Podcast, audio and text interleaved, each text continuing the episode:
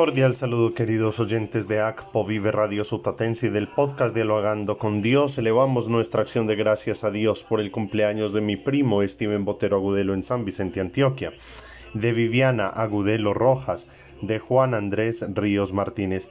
Que el Señor les colme de gracia y bendición y les permita una vida en plenitud, en felicidad y en santidad. Feliz cumpleaños. Seguiremos orando por el eterno descanso de Doña Flor Quintero en el primer aniversario de su fallecimiento. Que el Señor le siga regalando el don de la fortaleza a toda su familia. Oramos por las intenciones y necesidades de salud física y espiritual de Beatriz Diosa, Julián Ospina. Y elevamos nuestra acción de gracias a Dios por Antonio Pruid Brom Guerra, por el niño Oseías Aguilar Asimismo, oramos por los oyentes de este podcast en distintos países como Paraguay, Singapur, Argentina, Chile, Alemania, Puerto Rico, Venezuela y Países Bajos. Que el Señor a todos les bendiga y les acompañe.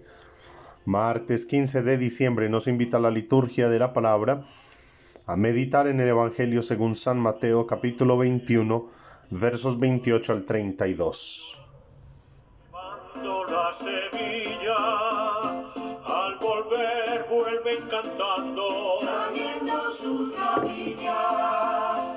El Señor ha estado grande, grande En aquel tiempo dijo Jesús a los sumos sacerdotes y a los ancianos del pueblo, ¿qué les parece? Un hombre tenía dos hijos. Se acercó al primero y le dijo, Hijo, ve hoy a trabajar en la viña. Él le contestó, no quiero, pero después recapacitó y fue. Se acercó al segundo y le dijo lo mismo. Él le contestó, voy, Señor, pero no fue. ¿Quién de los dos hizo lo que quería el Padre? Contestaron, el primero.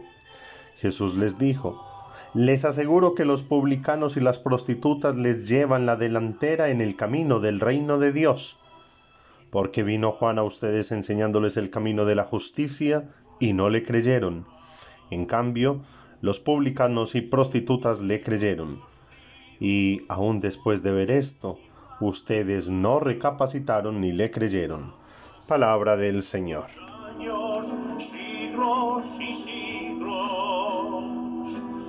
nuestra madre la tierra se muere y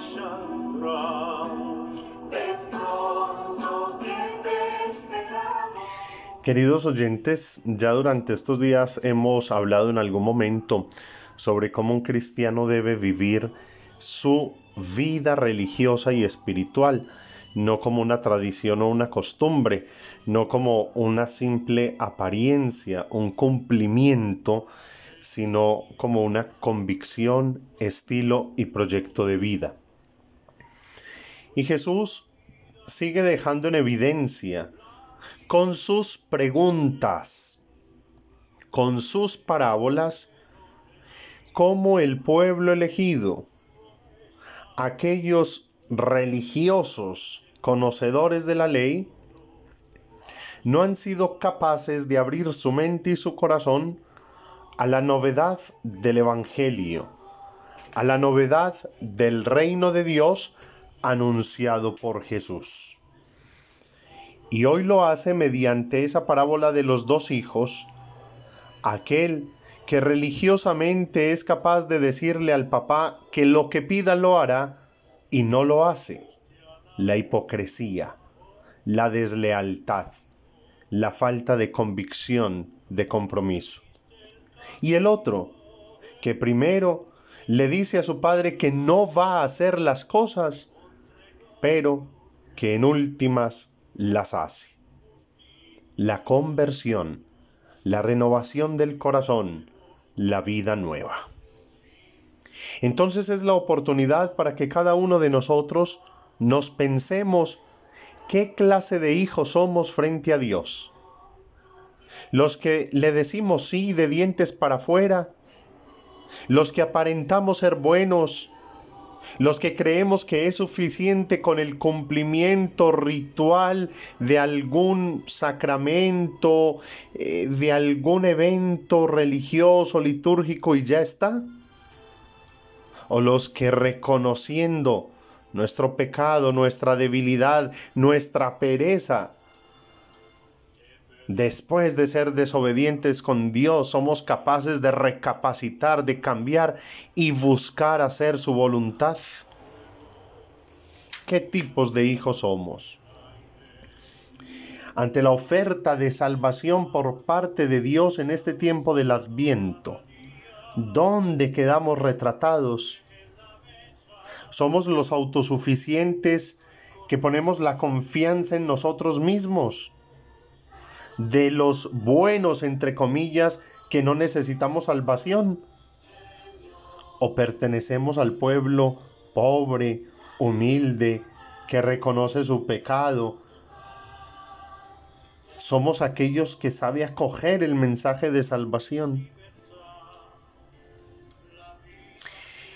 Tal vez estamos íntimamente orgullosos de que decimos que sí, porque somos cristianos de siempre y practicamos, rezamos, cantamos, llevamos medallitas, cosas todas muy buenas.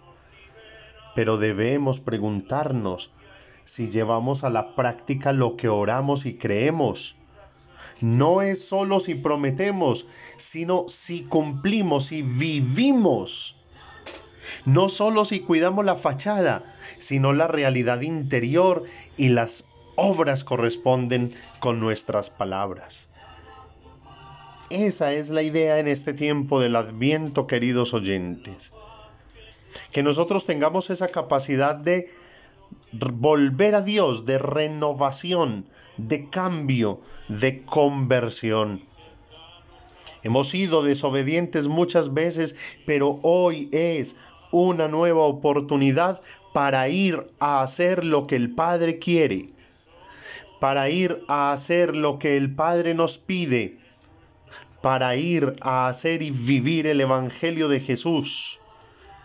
No sea que quedemos en evidencia.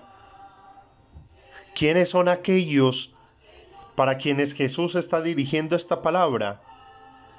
Son los sumos sacerdotes y los ancianos del pueblo, que enmascarados en su bondad y en su ritualidad, han endurecido su corazón.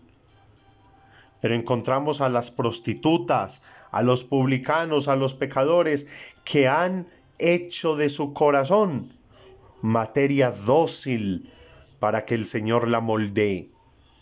Y por eso son estos segundos los que le llevan la delantera en el reino de los cielos a aquellos otros. Por eso, revisemos nuestro corazón, nuestras actitudes, nuestra vida, Ojalá no seamos de un corazón endurecido, sino un corazón dócil, abierto, disponible a la acción, al amor de Dios.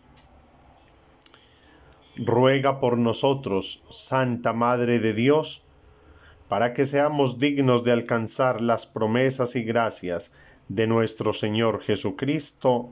Amén. Feliz día y que Dios les bendiga. El Señor ha estado grande, grande con nosotros y estamos alegres, y estamos alegres. Los que sembraban con lágrimas cosechan entre cantares iban llorando, llevando la semilla. Al volver vuelven cantando, trayendo sus gavillas. El Señor ha estado grande, grande con nosotros